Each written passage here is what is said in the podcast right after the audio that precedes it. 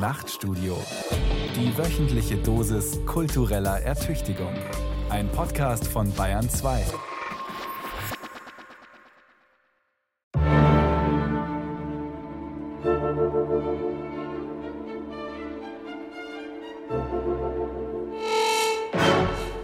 Im Deutschen ist ja der Heimatbegriff sehr wichtig in der Literatur, in der Philosophie. Das ist nicht zwingend in allen anderen Ländern so, dass man Heimat so umkämpft und füllt.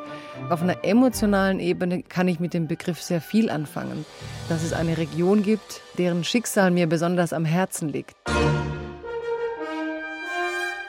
Heimat, dieser Begriff hat von vornherein einen Drang ins Nostalgische und man muss reflektieren, wie es dazu kommt.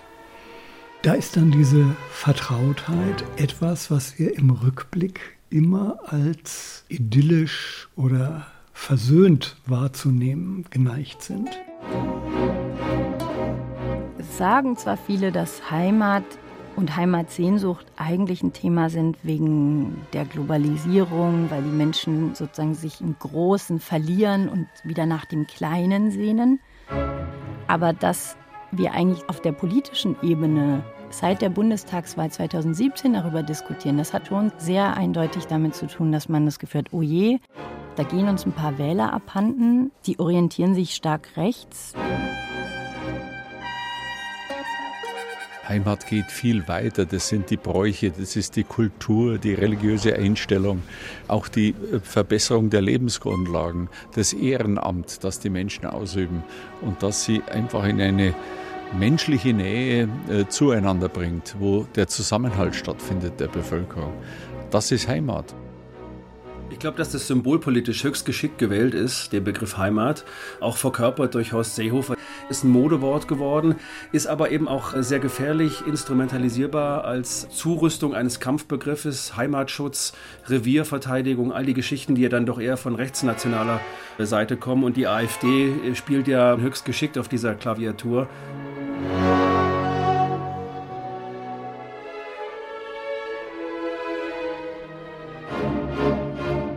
Heimat als Utopie.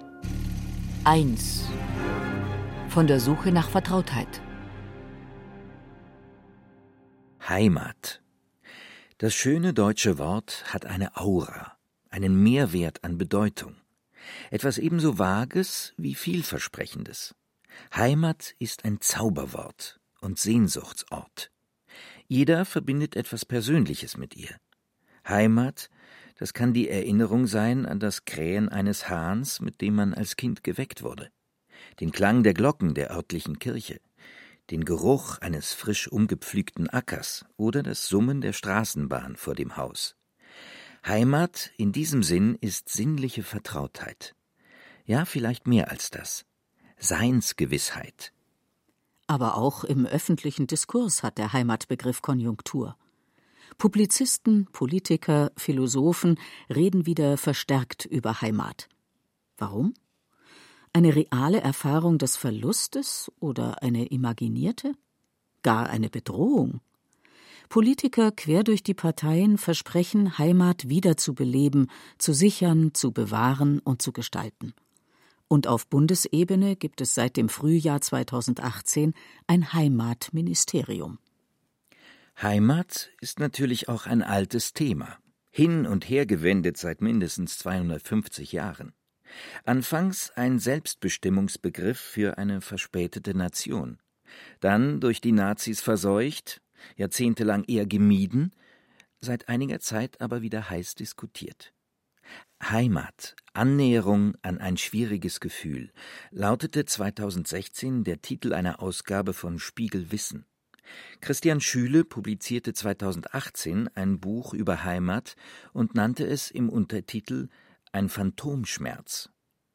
Der österreichische Grünen-Politiker Peter Pilz schrieb ein Buch mit dem Titel Heimat Österreich, ein Aufruf zur Selbstverteidigung. Und Horst Seehofer, der neue Heimatminister, beschreibt in einem Zeitungsartikel Heimatpolitik als Politik der Vielfalt, die sich im Zeitalter der Globalisierung um gesellschaftlichen Zusammenhalt bemüht. Wir würden nicht über Zusammenhalt, wir würden nicht über Heimat, wir würden nicht über das Bedürfnis nach Gemeinschaft und die Bewahrung kultureller Identitäten sprechen, wenn es nicht eine tiefe und spürbare Verunsicherung über die mannigfaltigen Folgen einer nun seit dem Ende des Kalten Krieges sich vollziehenden und Globalisierung genannten Entgrenzung aller Lebensverhältnisse gäbe.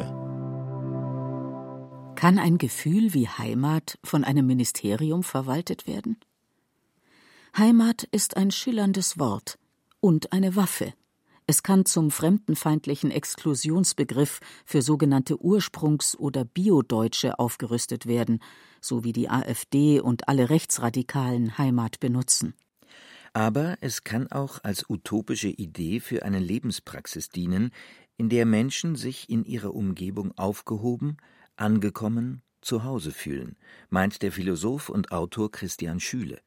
Für mich ist Heimat auch etwas, was nicht automatisch mit dem Boden zu tun hat, sondern sehr viel mehr mit dem gewohnten Raum, mit Vertrautheit, mit Vertrauen, mit all dem, was uns umgibt. Da kommt der Begriff der Familie rein, die Familialität aus dem lateinischen familialis heißt das Vertraute, das, was mir anvertraut ist. Und wenn ich da Verlusterfahrung mache im Sinne von, dass die äh, Gasthöfe schließen auf dem Land, dass die Buslinien schließen, dass die Kindergärten zumachen, dass die Jugendbegegnungsstätten nicht mehr da sind, dass es keinen Raum mehr für soziale Begegnungen gibt, alles auf dem Land, dann in der Stadt haben wir den Heimatverlust eben insofern als durch zugezogene und hineingekommene Migranten hm, so eine Form von plötzlicher Fremdheit und Kulturfremdheit auf die meisten Leute zugekommen ist.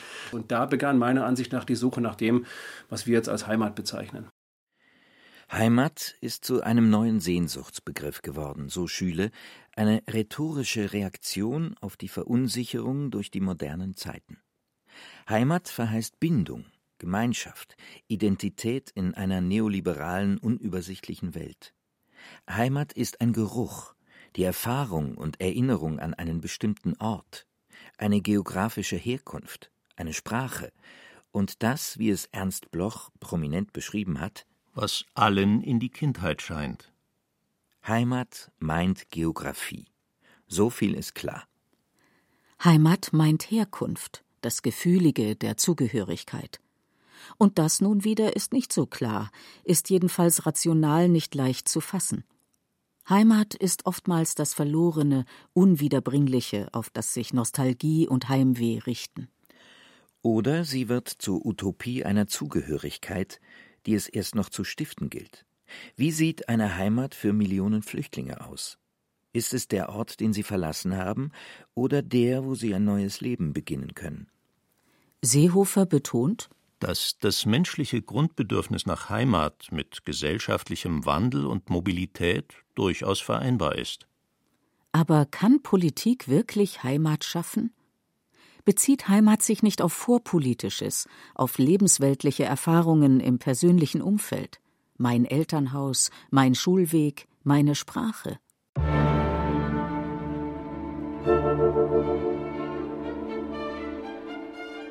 Heimat als Utopie. 2. Ein deutsches Zauberwort.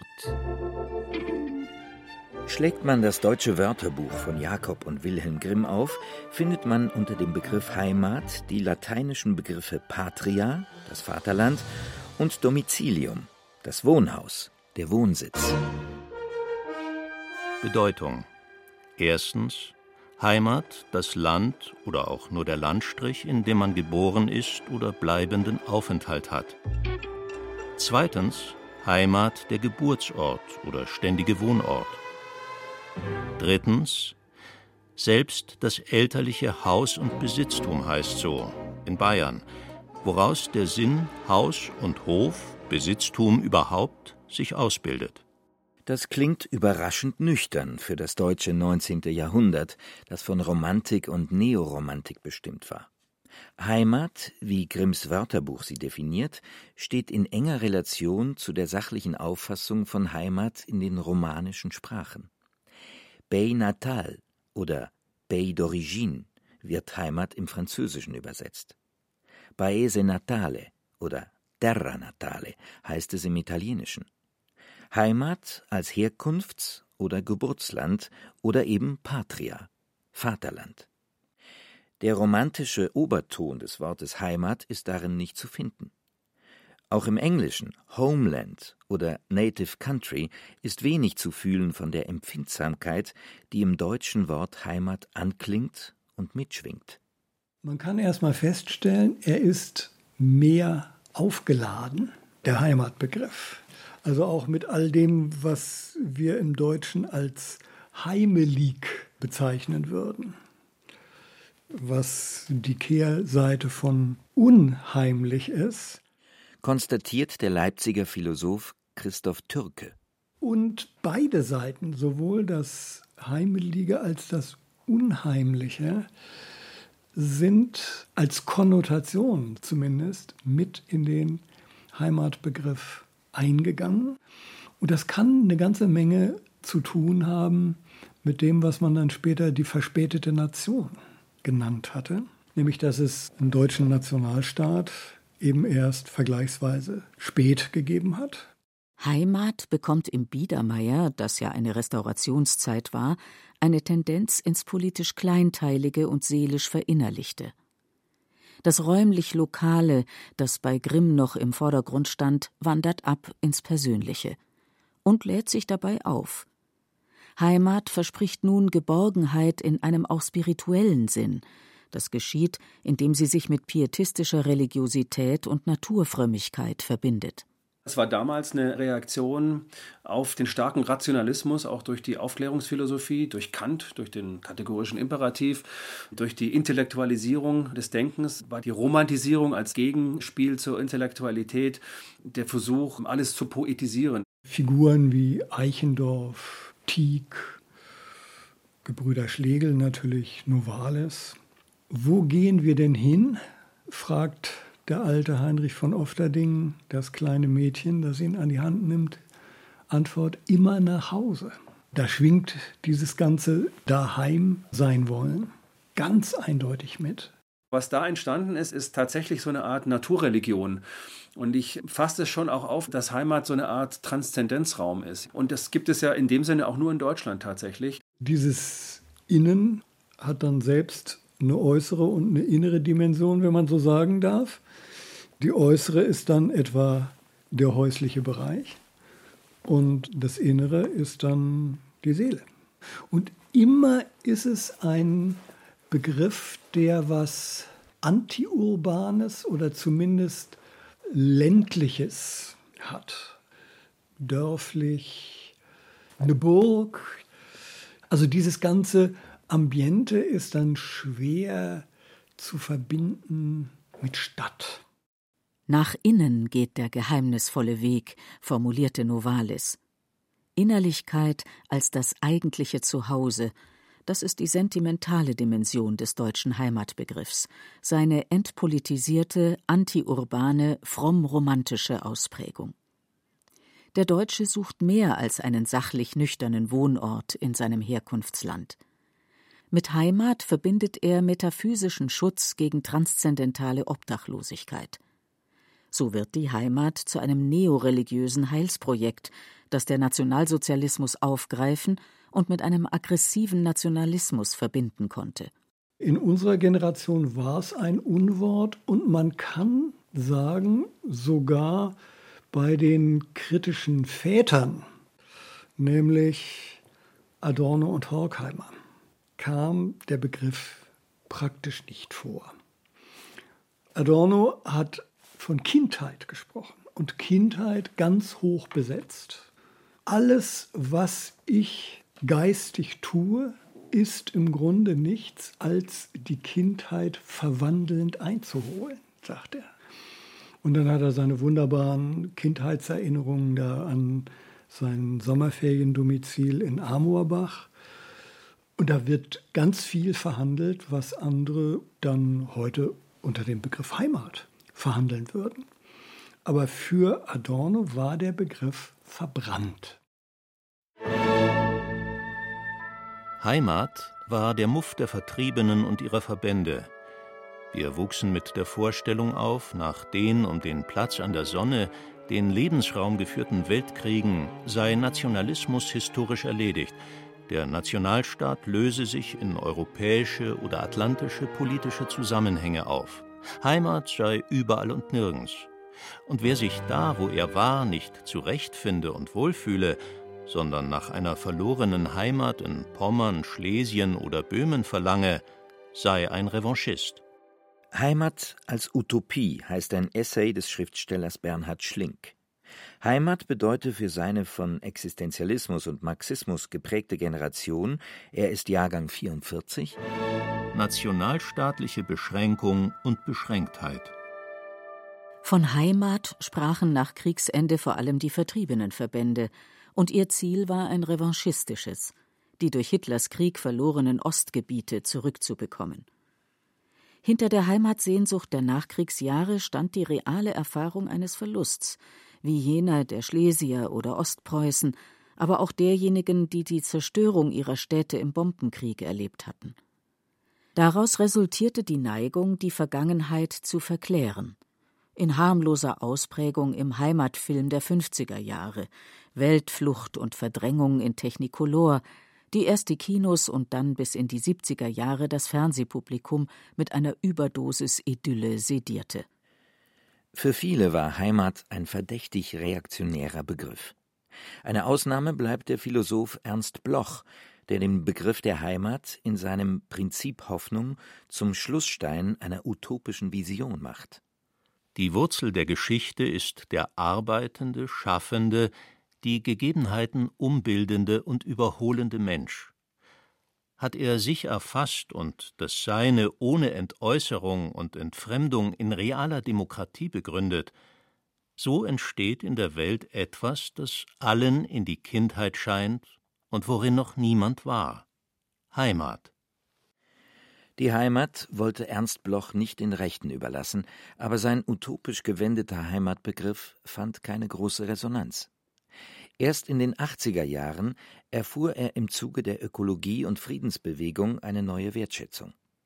Die Protestler gegen das Endlager in Gorleben, die Wiederaufbereitungsanlage in Wackersdorf oder die Stationierung von Pershing-2-Raketen begriffen ihren Widerstand auch als eine Verteidigung der Heimat. Nicht zufällig waren sie daher breit in den Regionen verwurzelt.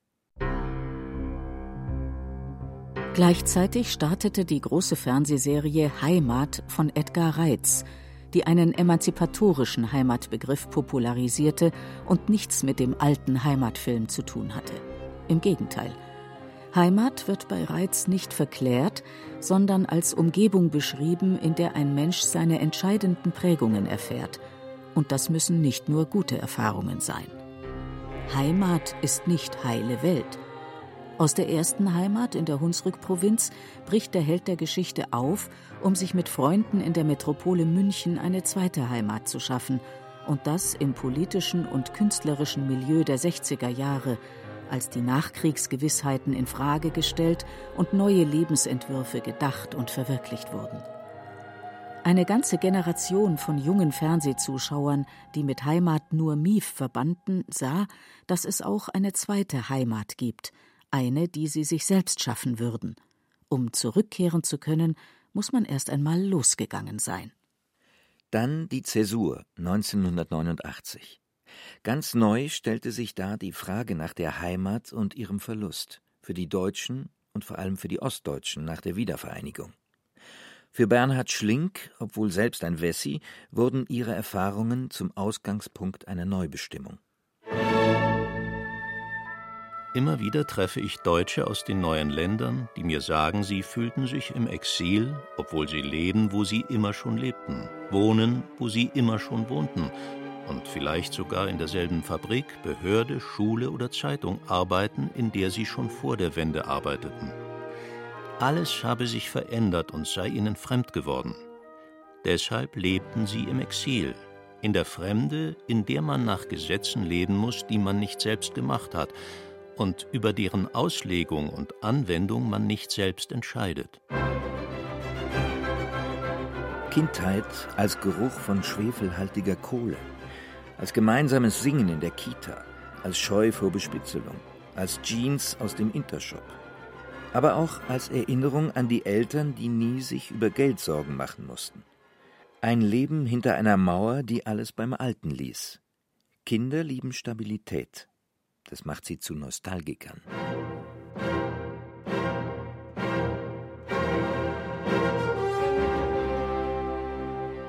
Heimat als Utopie. 3. Was allen in die Kindheit scheint. Was allen in die Kindheit scheint. Ernst Blochs utopische Deutung des Heimatbegriffs in seinem Hauptwerk Prinzip Hoffnung.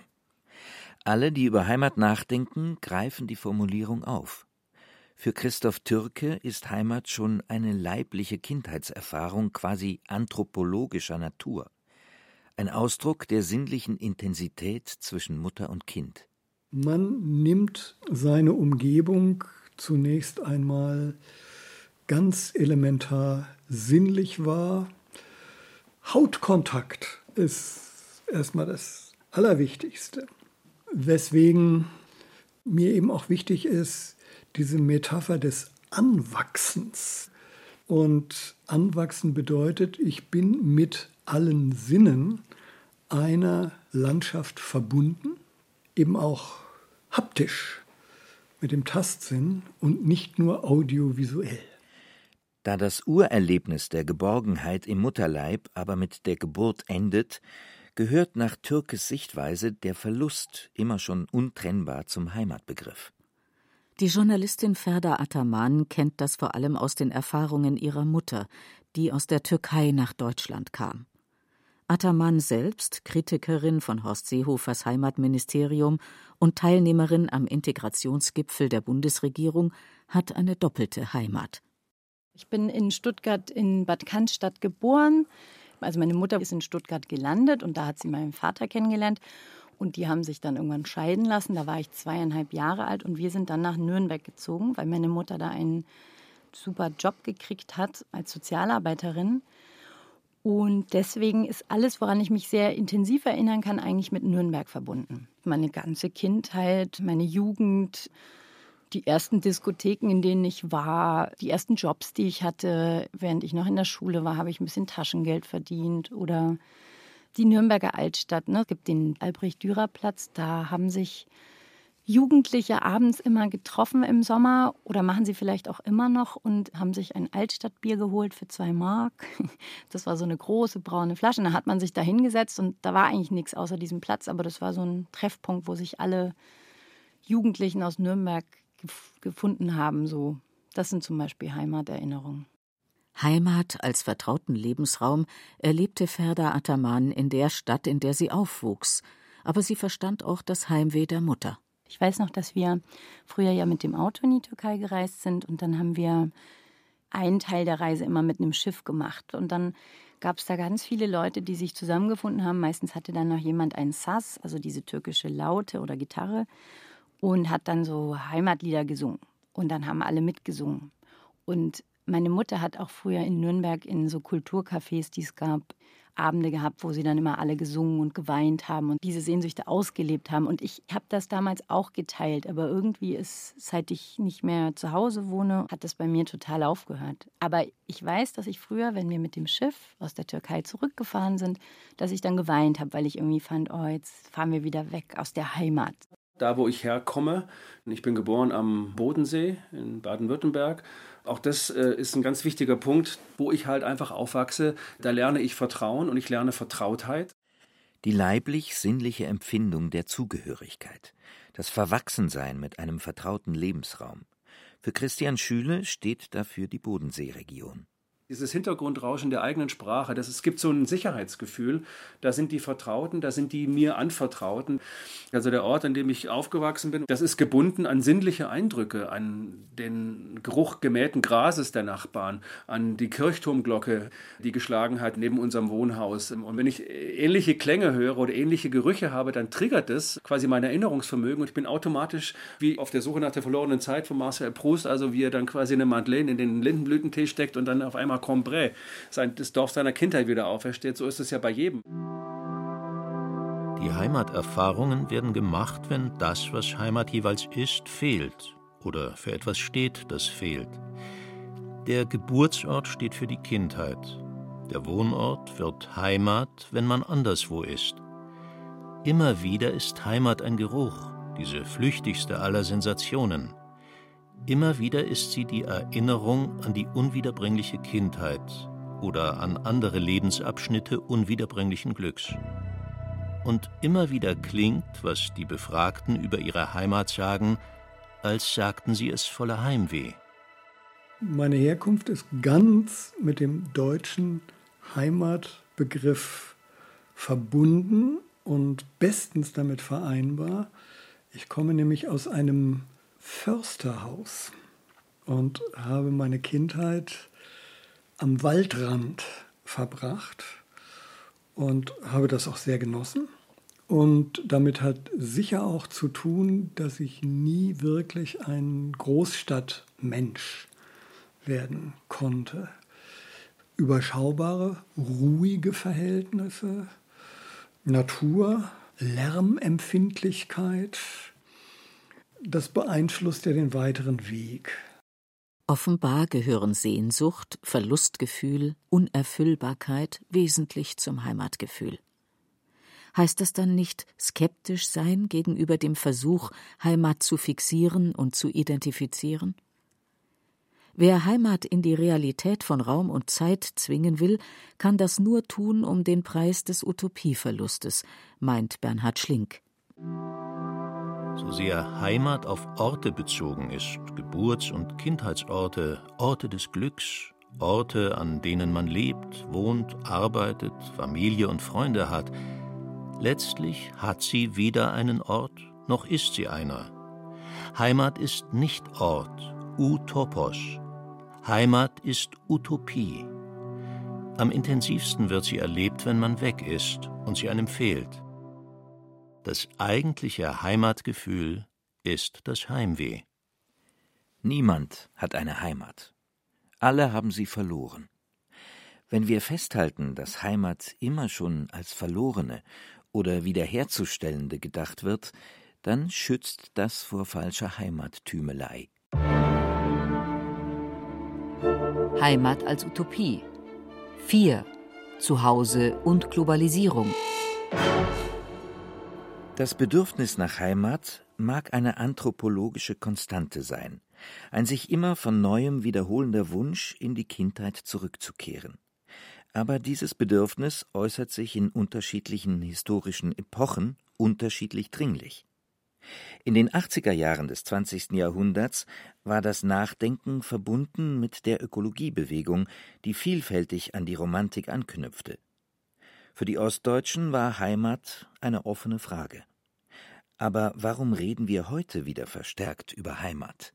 Ich habe ja auch ein Heimatministerium in Bayern eingeführt und äh, ich bin dafür viel verspottet worden, weil manche äh, meinen, die Politik reduziert sich jetzt auf Trachten und Lederhosen.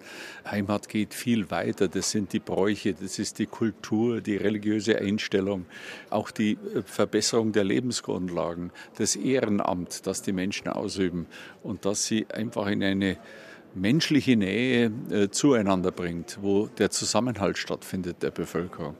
Das ist Heimat und die kann in jeder Stadt stattfinden für die Menschen, aber auch überall in den ländlichen Räumen. Und das wollen wir stärker ins Bewusstsein bringen. Für Bundesinnen- und Heimatminister Horst Seehofer soll Heimat gegen die Wunden der Modernisierung helfen, die heute vielfach mit Globalisierung gleichgesetzt wird. In einer Welt, in der Nationalstaaten nur mehr begrenzten Schutz bieten, in der Waren, Geld und Kapital um die Erdkugel zirkulieren, sich die Lebensverhältnisse rasant verändern und viele Menschen nicht mehr wissen, was die Zukunft bringt, breitet sich ein Gefühl der Unbehaustheit und Entwurzelung aus. Das Phänomen ist nicht neu, sondern begleitet die Menschen von jeher. Technische und ökonomische Innovationen Politische Revolutionen und kulturelle Umbrüche führten zur Entwertung von Traditionen und zur Zerstörung gewachsener Lebenswelten. Wenn aber Vertrautheit schwindet, entstehen Entfremdung, politische Unruhe, Unbehagen in der Kultur, gesellschaftliche Krisen. Es gibt dafür zahlreiche Beschreibungsmuster. Eines stammt von Sigmund Baumann. Der Soziologe sprach von der liquiden Moderne. In dieser werden die sozialen Verhältnisse flüssig und ambivalent. Denn neue Freiheiten führen zu neuen Unsicherheiten, das heißt konkret zur Auflösung gewachsener Gemeinschaften und der Zerstörung vertrauter Lebensräume. Der flexible Mensch wird aus dem sozialen Zusammenhang der Arbeitswelt gerissen und an ständig wechselnden Wohnorten isoliert und anonymisiert. Fort sind die lokalen Banken und Wohnungsbaugesellschaften, abgelöst von anonymen, unpersönlichen und immer öfter elektronisch synthetisierten Stimmen am anderen Ende der Leitung. Fort ist der freundliche Postbote, der sechsmal wöchentlich an die Tür klopfte und einen beim Namen nannte. Entstanden sind stattdessen die Kaufhäuser und Ladenketten an den Hauptstraßen, die die Beschäftigten in einem Tempo wechseln, bei dem sich die Chance, demselben Verkäufer zweimal zu begegnen, auf Null reduziert. Statt Hautkontakt nur noch elektronische Kommunikation. Statt vertrauter Menschen wechselnde, unpersönliche Kontakte. Und die Migration nach Europa erzeuge zusätzliche Ängste und Ressentiments, sagt Baumann. Wir fürchten den Fremden, weil wir unsicher geworden sind. Die sogenannte Migrationspanik, die Angst vor dem anderen also, erscheint in einer gesellschaftlichen Umbruchphase, in der die Nation nicht mehr als Hort der Sicherheit in einer globalisierten Welt funktioniert. Heimat wird in diesem Zusammenhang zum Zauberwort einer imaginierten Zugehörigkeit zu einer Gemeinschaft, die jene vertrauten Bindungen stiftet, die die Globalisierung unentwegt beseitigt. Heimat ist ein überschaubarer, kleinerer Bereich, in dem ich mich assimilieren kann. Also ich nehme gern das Wort ein Landstrich. Naja, und das hat allenfalls die Größenordnung von der Lüneburger Heide oder von der Schwäbischen Alb. Das sind Heimatdimensionen. Da hat man es zu tun mit einer gewissen Landschaft, mit Redeweisen, mit Tonfällen, mit Dialekten, Wahrnehmungen, Gerüchen, die da hingehören, spezifischen Gerichten, die gekocht werden, auch ganz wichtig. Viele Kleinigkeiten, die sich zu einem Großen vereinigen. Global, lokal. Man könnte eine so verstandene Heimat auch als Ausdruck der sogenannten Glokalisierung verstehen. Eine weltoffene Region, in der Fernbeziehungen und vertraute Nahwelt zusammengedacht werden.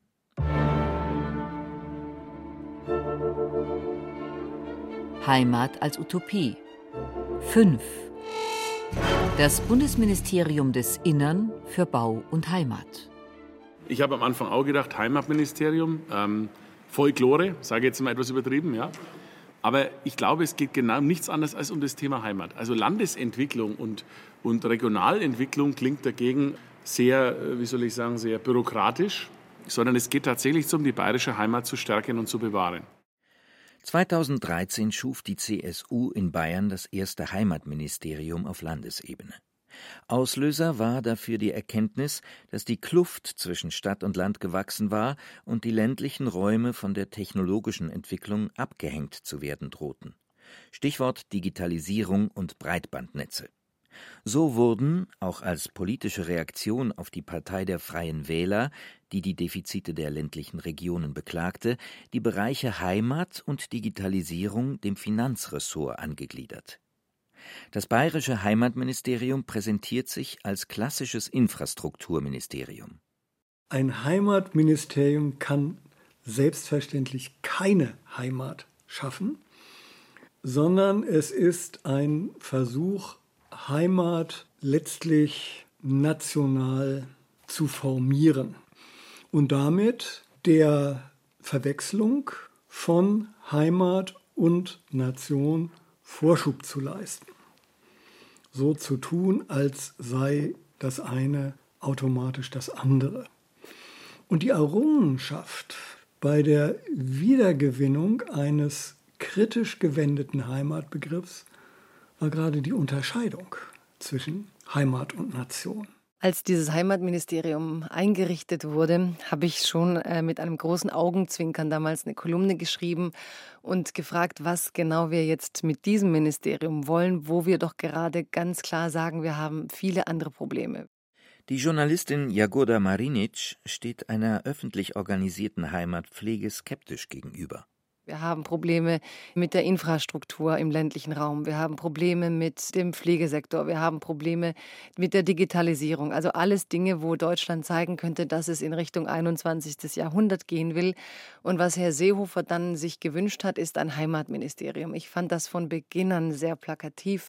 Möchte er damit ein Ministerium der kulturellen Selbstverteidigung gründen? Das heißt eigentlich von einem Ministerposten aus permanent definieren, welche alten deutschen Werte zu verteidigen sind. Machen wir jetzt hier Kung-Fu-Fighting gegen alles, was neu ist. Und es hat einfach für mich etwas, was irgendwie gestrig klingt. Und ich mir von der deutschen Politik doch gewünscht habe, dass wir eine Politik finden, die nach Zukunft klingt. Und das klingt Heimatministerium nicht unbedingt. Ein aus der Zeit gefallener Begriff für die 1977 in Weiblingen als Kind jugoslawischer Gastarbeiter geborene Marinic. Auch ihre Kollegin Ferda Ataman kann mit dem staatlich verordneten Gefühl wenig anfangen und bezweifelt, ob die Verantwortlichen selbst wissen, was sie mit dem neuen Ministerium wollen. Ich habe mir die Webseite angeguckt. Es gibt diesen Heimatreiter auf der Webseite und wenn man da drauf guckt, gibt es ein paar Heimatbotschafter. Der erste, der mir ins Gesicht sprang damals, war Heino. Ich bin mir nicht sicher, ob ich ihn einen geglückten Heimatbotschafter finde, aber daran sieht man, finde ich, wie wenig inhaltlich damit zu füllen ist. Auf Bundesebene wird es ja noch schwieriger. Also ich habe das so rausgelesen aus dem FAZ-Interview, dass ein paar Gremien geschaffen werden, wo über solche Fragen diskutiert werden. Der Philosoph Christoph Türke sieht im Projekt eine hilflose Reaktion auf den Migrationsdruck und die anwachsende Fremdenfeindlichkeit. Diese Anstrengung hat was Museales, nämlich durch politische Anstrengungen, eine bestimmte Vorstellung von Heimat erhalten zu wollen, in der Befürchtung, dass die sich unter globalen Migrationsbedingungen verflüchtigt. Da diese Gefahr besteht, muss ein Heimatministerium her. Und dieser Begriff ist de facto einer, der sich gegen etwas richtet, nämlich gegen Flüchtlinge. So einfach ist das. Das wird natürlich nicht gesagt. Insofern hat er mit dem großen Artikel zum Heimatbegriff noch einmal ausführlich getan, was im Begriff des Heimatministeriums schon drinsteckt. Es wird so getan, als sei das einfach nur erhaltend und positiv und dahinter verbirgt sich eine klare politische Strategie. Die neue Rechte darf uns nicht das Wasser abgraben. Doch sind sich die Positionen wirklich so fremd? Ist man sich nicht viel näher, als man denkt? Explizit erwähnt Horst Seehofer in seinem programmatischen Artikel den türkischstämmigen Kabarettisten Django Asyl als Teil der von ihm gesuchten Heimat. Der Minister betont, dass Heimatpolitik eine Politik der Vielfalt sei. Kern meines Denkens ist daher auch der Satz, dass die in Deutschland lebenden Menschen aus anderen Regionen und Kulturen der Welt selbstverständlich ein Teil dieses Landes sind. Das FAZ-Interview habe ich gelesen, ja. Es ist ja super, super lang und ich finde es auch leider etwas sprachlich abgehoben. Also ich wäre da mit fast allem mitgegangen. Also da, wo er konkret politisch wird, hätte ich meine Fragezeichen. Ich kann das aber leider nicht losgelöst betrachten von dem Bildinterview, das er beim Amtseintritt gegeben hat. Und da hat er ganz andere Sachen gesagt. Da hat er eben davon gesprochen, dass der Islam nicht zu Deutschland gehört, dass wir unsere Werte und Kulturen schützen müssen. Und deswegen würde ich erstmal bei meiner Kritik bleiben, dass mir noch nicht so ganz klar ist, wohin dieses Ministerium gehen soll und dass da ambivalente Signale geschickt werden. Gleichzeitig ordnete Seehofers Nachfolger als bayerischer Ministerpräsident Markus Söder an, dass in bayerischen Behörden in Zukunft Kreuze aufgehängt werden sollen. Ein Affront gegenüber islamischen Mitbürgern und eine offensichtliche Missachtung des Neutralitätsgebotes des säkularen Staates. Pluralistische Rhetorik des Heimatbegriffs und das politische Handeln passen also nicht wirklich zusammen. Der konservative Heimatbegriff erweist sich als religiös-ideologisches Konstrukt. Dahinter stecke, schrieb Ferda Ataman in einem Spiegel-Online-Kommentar, grassierende Fremdenangst. Der Heimatdiskurs erinnere an Blut und Boden und den Code Deutschland den Deutschen. Was mich stört, ist, dass wenn jetzt darüber geredet wird, wir müssen jetzt über Heimat reden, weil Menschen sich fremd fühlen im eigenen Land. So. Da stören mich zwei Sachen. Das eine ist schon dieser Terminus fremd im eigenen Land, den auch unser Bundespräsident in seiner Rede am 3. Oktober verwendet hat. Das kommt eigentlich von einem NPD-Slogan. Heute sind wir tolerant, morgen fremd im eigenen Land. Das ist einfach besetzt. Vielleicht ist das nicht so gemeint, aber ich fühle mich damit ausgeschlossen. So, ich habe das Gefühl, die weißen Deutschen sind schon so in der Bedrängnis sozusagen, es sind schon so viele Migranten da, dass man sich eben schon fremd im eigenen Land fühlt. Ich kann mir nicht vorstellen, dass das nur wegen einer Million Flüchtlingen der Fall sein könnte. Und dieser Diskurs ist durchaus spaltend. Ich wüsste nicht, wie man da einen gemeinschaftlichen Heimatsinn entwickeln kann oder wo jemand wie ich als Kind von Gastarbeitern, die hier geboren ist, die hier aufgewachsen ist, die aber Zwischentöne eben raushört, wie in dem Fall im eigenen Land. Ich weiß da nicht, ob ich da auch gemeint bin. Fühle ich mich auch fremd im eigenen Land? Richtet sich diese Frage auch an mich? Ich habe das Gefühl, nein. So, und das ist sozusagen der rechte Heimatdiskurs, den ich beobachte. Der Zeitpunkt, jetzt ein Heimatministerium einzuführen, das war ja das, was ich auch kritisiert habe, der hat halt geschmeckelt. Ich weiß nicht, ob da ein Masterplan dahinter steht. Äh, bei, bei Seehofer weiß man das ja nicht so genau. Und dieser Artikel in der FAZ, den fand ich selber überraschend. Da war recht offen nach vorne, hat es progressiv nach vorne definiert. So kann man es eigentlich ja erstmal auch gelten lassen. Auf der anderen Seite finde ich schon, es passt überhaupt nicht in unseren zeitgemäßen Duktus rein. Das Wort Heimat wirkt wie ein Anachronismus, aus der Zeit gefallen. Und wenn das die Intention gewesen ist, dass man anknüpft an etwas Vergangenem, Überzeitlichem, Ewigem, so wie der Konservatismus ja definiert ist, dann finde ich, haben wir großen Anlass zur Sorge und sollten da sehr wachsam sein, wie mit diesem Begriff umgegangen wird. Brauchen wir ein Heimatministerium? Eigentlich nicht. Denn Gefühle zu administrieren gehört nicht zu den Aufgaben des Staates. Dieser sollte sich darauf beschränken, die Infrastrukturen und den rechtlichen Rahmen zu schaffen, innerhalb derer freie Bürger nach ihrer Fasson selig werden können. Eine aufgeklärt nüchterne Bürgerschaft erwartet vom Staat nicht ihr privates Glück. Auch das eine Lehre aus den Totalitarismen des 20. Jahrhunderts.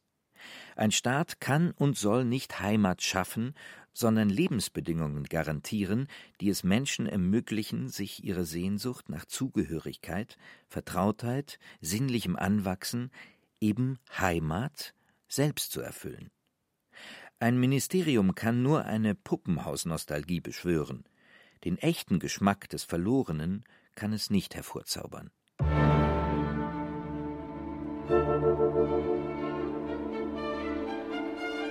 Heimat als Utopie. 6. Ein Raum für freie Bürger. Die Sehnsucht nach Heimat ist vielleicht ein menschliches Urbedürfnis. Sie speist sich aus der Kindheit, aus dem Geruch des Kuscheltiers und der Tapeten, aus Erfahrungen sinnlich leiblicher Zugehörigkeit und Vertrautheit. Heimat steht für ein geschütztes Zuhause. Jeder Mensch hat das Recht auf Heimat, fordert Bernhard Schlink mit Verweis auf die Politologin Hannah Arendt. Richtig verstanden ist das Recht auf Heimat das Recht auf einen Ort, an dem man wohnt und arbeitet, Familie und Freunde hat. Dieses Recht ist alles andere als Ideologie. Es ist, wie Hannah Arendt überzeugend dargelegt hat, das Menschenrecht schlechthin. Es geht allen Rechten auf Freiheit, Gleichheit und Glück voraus. Es ist das Recht auf anerkannte Zugehörigkeit zu einer politischen Gemeinschaft, ohne dass die anderen Rechte nichts wert sind und das Leben in der Wohnung und bei der Arbeit mit der Familie und den Freunden prekär bleibt. Heimat ist für den Schriftsteller Schlink nicht auf ein bestimmtes Territorium, eine ethnische Zugehörigkeit oder eine bestimmte Nation bezogen, wie es eine rechtsnationalistische oder völkische Politik will. Gegen diesen mythisch irrationalistischen Heimatbegriff setzt er einen aufgeklärt rationalen, der Zugehörigkeit als rechtlichen Status definiert. Das Recht auf Heimat als elementares Menschenrecht ist das Recht darauf, an einem Ort rechtlich anerkannt und rechtlich geschützt zu leben. Und nicht nur zu leben, sondern auch zu wohnen und zu arbeiten, Familie und Freunde, Erinnerungen und Sehnsüchte zu haben. So fasse ich Heimat eigentlich eher als einen dynamischen kulturellen Prozess auf und nicht so sehr als ein statisches, nicht definierbares, sehr diffuses Gefühl, sondern einen kulturellen Prozess, in den sich jeder einschreiben kann, der in einem bestimmten Rechtsraum die Regeln respektiert, an den Regeln auch mitarbeitet und sich teilhabend und teilnehmend an der Gesellschaft äußert. Und ob der jetzt aus Syrien, Afghanistan, Nigeria, Jemen, Schweden, Schweiz, Island kommt, das wäre mir völlig egal. Für Christian Schüle hat Heimat eine gesellschaftspolitische Bedeutung. Heimat sei ein Raum, der Menschen rechtlichen Schutz und die Möglichkeit zur sozialen Entfaltung und Mitwirkung bietet. Jagoda Marinic übersetzt das in den Begriff der Solidarität, die dem entgegengebracht werden sollte, der sie besonders braucht, dem Fremden, der seine Heimat verlassen musste. Letztlich glaube ich nämlich, dass der Heimatbegriff, so wie auch viele Menschen ihn heute vermissen und zurücksehnen, sehr viel zu tun hat mit der gemeinschaftlichen Solidarität, als man in kleineren Gemeinschaften, Dörfern war und jeder jeden kannte. Und heute in dieser Zeit der Vereinzelung und Individualisierung erlebt man ja kaum etwas mit den anderen mehr. Die Menschen sind viel stärker in einer Konkurrenzgesellschaft. Wie erlebe ich überhaupt noch Solidarität? Und für Einwanderer ist das natürlich nochmal potenziert. Ich würde diesen Heimatbegriff tatsächlich ganz stark mit der Fragestellung der Verantwortung füreinander verbinden. Solidarität, rechtlicher Schutz, Möglichkeit, sich kulturell und politisch an einem Gemeinwesen zu beteiligen. Ein solcher Heimatbegriff weist große Nähe zum Verfassungspatriotismus auf. Ein gemeinsames Bekenntnis zu den Werten des Grundgesetzes. Aber reicht das aus? Ferda Attermann macht drei Vorschläge, wie man Heimat in Deutschland verstehen solle.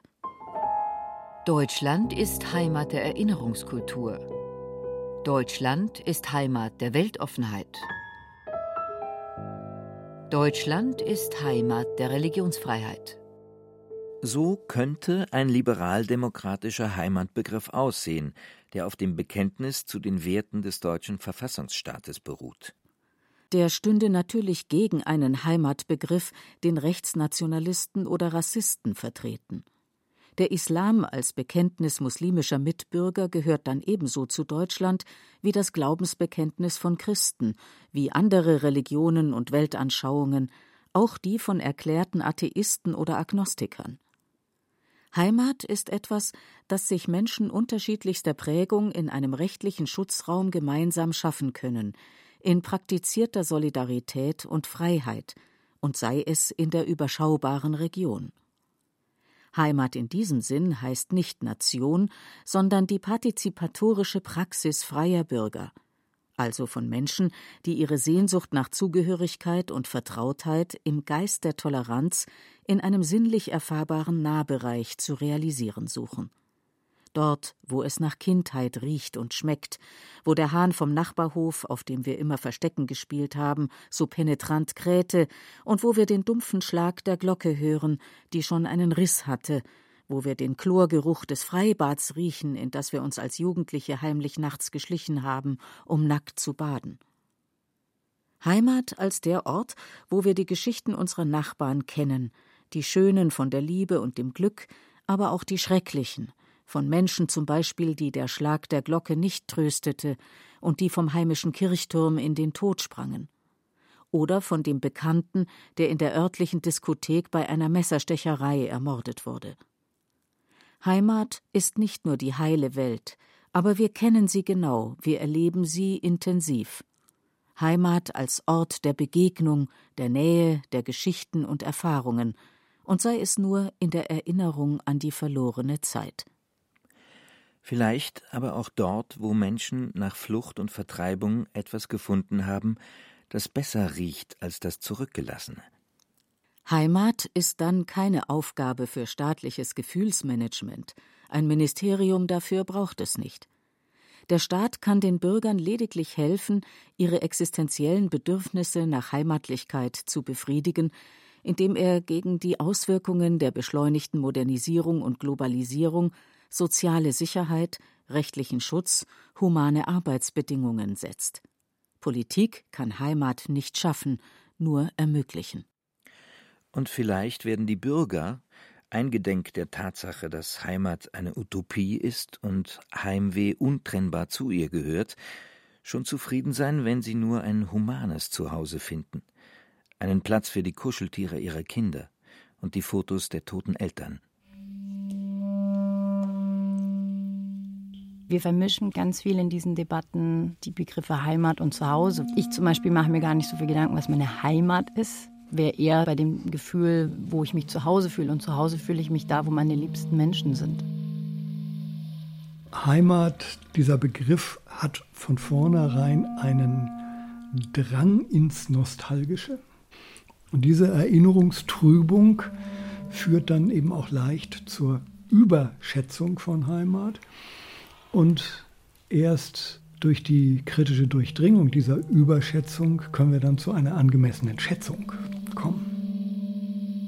Wo ich folgen kann, ist zu sagen, wenn ich einen Heimatbegriff einführe in der heutigen Zeit, dann muss dieser Heimatbegriff letztlich der Bevölkerung gerecht werden, die in diesem Land lebt. Und er muss eigentlich auch des sozialen Friedens wegen jene meinen, die vielleicht nicht Teil des deutschen Volkes sind. Wenn wir unter Leitkultur nicht etwas verstehen, was als deutsche kulturelle Identität allen anderen etwas vorschreibt, wie etwas zu sein hat, das wäre eine Definition, die mir gefallen würde. Und das würde auch die Flanke eigentlich aufmachen zum Pluralismusbegriff von Heimat, dass man Heimaten hätte. Und ich verweise eigentlich immer auf Hannah Arendt als Kronzeugin, die gesagt hat, jeder Mensch hat das Recht auf die Neugründung seiner Existenz an jedem Ort dieser Welt.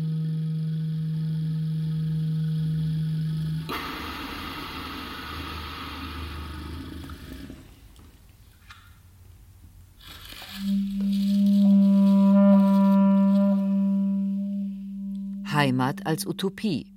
Von der Suche nach Vertrautheit. Von Jochen Rack. Es sprachen Beate Himmelstoß, Tillmann Leher, Stefan Merki und Marlene Reichert. Technik Roland Böhm. Regie Ulrich Bassange. Redaktion Martin Zein. Eine Produktion des Bayerischen Rundfunks 2018.